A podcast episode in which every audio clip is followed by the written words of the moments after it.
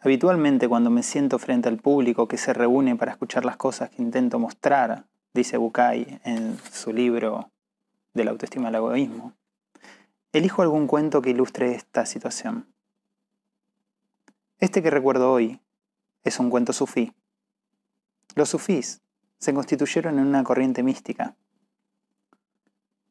lo que nosotros conocemos más como la filosofía de los derviches que utilizaban las parábolas y el cuento para transmitir sabiduría, como casi todos los pueblos místicos de la historia. El protagonista de las historias sufís es siempre el mismo. Se llama Nasrudim y es un personaje muy particular. A veces es un viejo decrépito, a veces es un joven, otras un sabio, otras un torpe, un tonto. También aparece como un hombre adinerado o como un mendigo. Y siempre se llaman Nasrudim. Que esos personajes tan distintos tengan el mismo nombre, quizás sirva para mostrar que nosotros somos también cada uno de esos personajes. O tal vez que tenemos la capacidad de ser de diferentes maneras, a veces sabios, a veces tontos, a veces jóvenes, a veces decrépitos. Específicamente en esta historia, Nasrudim es un hombre que, por alguna razón que no se sabe, ha cosechado fama de ser lo que entre los sufís se denomina un iluminado. Esto es, alguien que ha logrado un cierto conocimiento sobre cuestiones importantes y trascendentes para otros. La fama que tiene Nasrudim es absolutamente falsa, porque él sabe que en realidad no sabe nada que todo lo que los demás suponen que él sabe es solo una creencia. Está convencido de que lo único que él ha hecho es viajar y escuchar, pero que con certeza no tiene grandes cosas para decir. Y sin embargo, cada vez que llega a una ciudad o a un pueblo, la gente se reúne para escuchar su palabra creyendo que tiene cosas importantes para decir. El cuento empieza cuando Nasrudim llega a un pequeño pueblo en algún lugar de Medio Oriente. Era la primera vez que estaba en ese pueblo, y una multitud se había reunido en un auditorio para escucharlo. Nasrudim, que en verdad no sabía qué decir, porque él sabía que nada sabía, se propuso improvisar algo. Entró muy seguro y se paró frente a la gente. Abrió las manos y dijo, Supongo que si ustedes están aquí, ya sabrán qué es lo que yo tengo para decirles.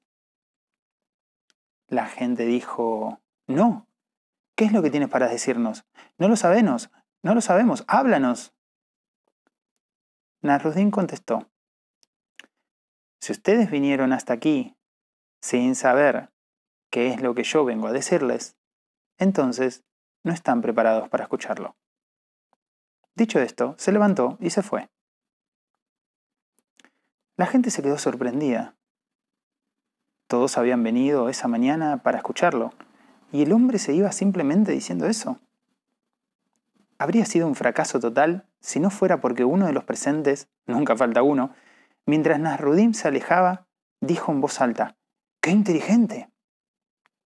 Y como siempre sucede, cuando uno no entiende nada y otro dice, ¡qué inteligente!, para no sentirse un idiota, uno repite, sí, sí, claro, qué inteligente. Y entonces todos empezaron a repetir, qué inteligente, qué inteligente.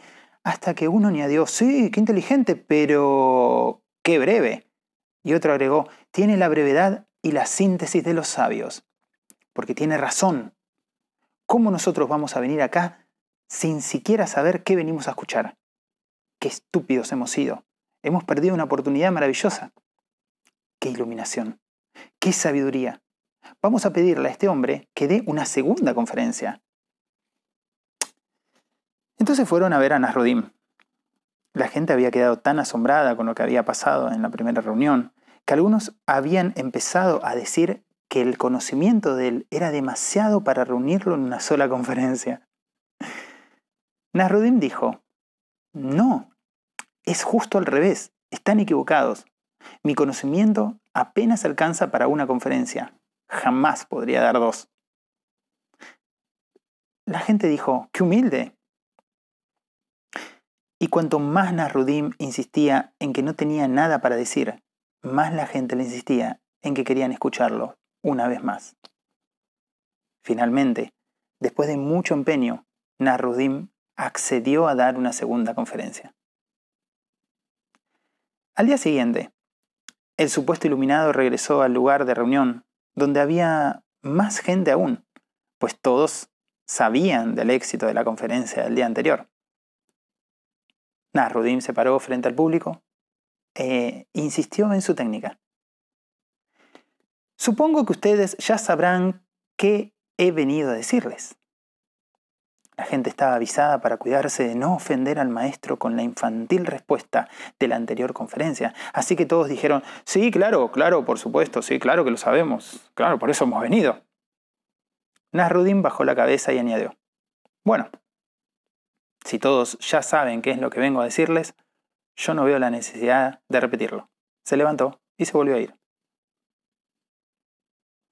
La gente se quedó estupefacta, porque aunque ahora habían dicho otra cosa, el resultado había sido exactamente el mismo. Hasta que alguien, otro alguien, gritó, ¡Brillante! Y cuando todos oyeron que alguien había dicho brillante, el resto comenzó a decir, sí, claro. Este es el complemento de la sabiduría de la conferencia de ayer. Qué maravilloso, qué espectacular, qué sensacional, bárbaro. Hasta que alguien dijo, sí, pero mucha brevedad. Es cierto, se quejó otro. Capacidad de síntesis, justificó un tercero. Y enseguida se oyó. Queremos más, queremos escucharlo más, queremos que este hombre nos dé más de su sabiduría. Entonces, una delegación de los notables fue a ver a Nasruddin para pedirle que diera una tercera y definitiva conferencia. Nasruddin dijo que no, que de ninguna manera, que él no tenía conocimientos para dar tres conferencias y que además ya tenía que regresar a su ciudad. La gente le imploró, le suplicó, le pidió una y otra vez por sus ancestros, por sus hijos, por todos los santos, por lo que fuera, Aquella persistencia lo persuadió y finalmente Nasruddin aceptó temblando dar la tercera y definitiva conferencia. Por tercera vez se paró frente al público, que ya eran multitudes, y les dijo, Supongo que ustedes ya sabrán que, he venido yo a decirles. Esta vez la gente se había puesto de acuerdo. Solo el intendente del poblado contestaría. El hombre de la primera fila dijo, algunos sí y otros no. En ese momento, un largo silencio estremeció el auditorio. Todos, incluso los jóvenes, siguieron a Nasrudín con la mirada. Entonces el maestro respondió, en ese caso, los que saben, cuéntenles a los que no saben. Se levantó y se fue. Si te gustó este cuento, compartilo. Seguime, en las redes de Autoestima Ninja y nos vemos en los próximos episodios. Chao, chao.